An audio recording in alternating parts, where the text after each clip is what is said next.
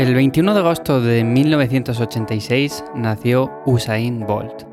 Al igual que los niños de su edad, a Usain le gustaba ir a comprar el pan y que el dependiente le diera un trocito de pastel recién horneado.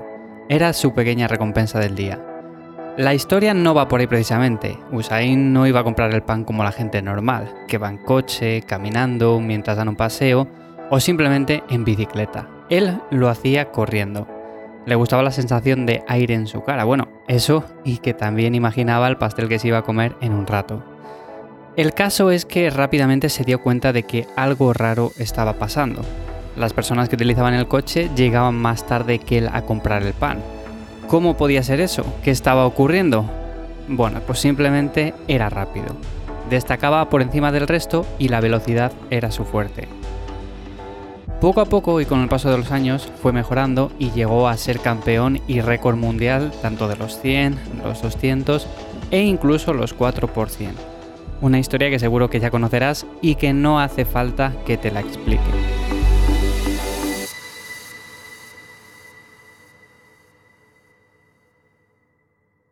Salvo este último párrafo, lo demás son tonterías. Ni Usain Bolt ha sido campeón saliendo a comprar el pan, Igual alguna vez sí que lo hizo, pero no era su objetivo en ese momento.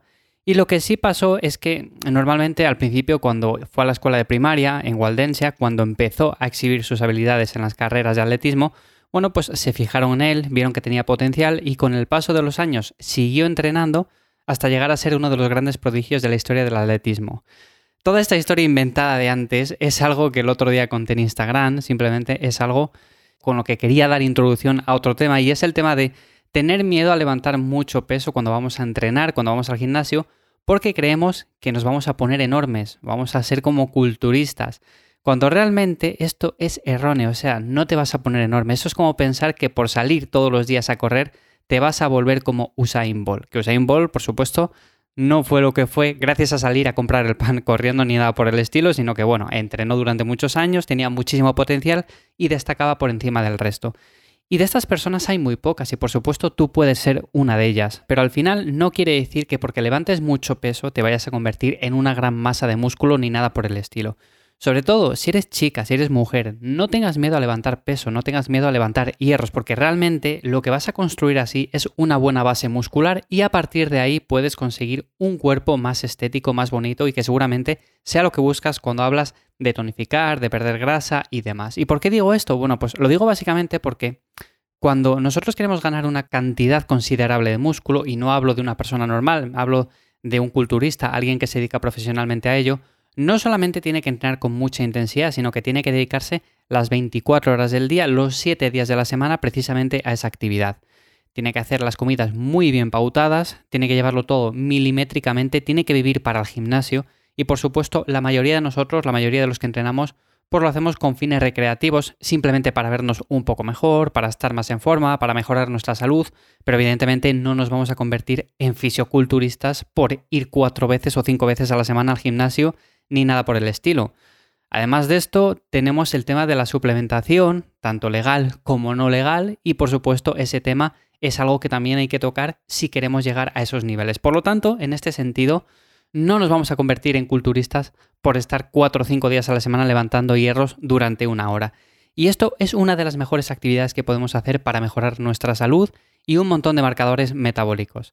Así que espero que con este tema haya quedado claro. También, por supuesto, debemos de ir progresando y haciéndonos más fuertes con el paso del tiempo y de hecho creo que ese debería ser la motivación principal por la que fuéramos, porque en un principio el cambio físico es bastante notable, o sea, lo vamos a ver al espejo, es bastante rápido, pero según van pasando los meses, los años, evidentemente el progreso va a seguir existiendo, pero va a ser menos. O sea, al espejo lo vamos a ver de manera mucho menos evidente. Y entonces tenemos que fijarnos en estas otras cosas. Tenemos que fijarnos en que vamos progresando poco a poco, sentimos más el músculo, somos más eficientes a la hora de recuperarnos.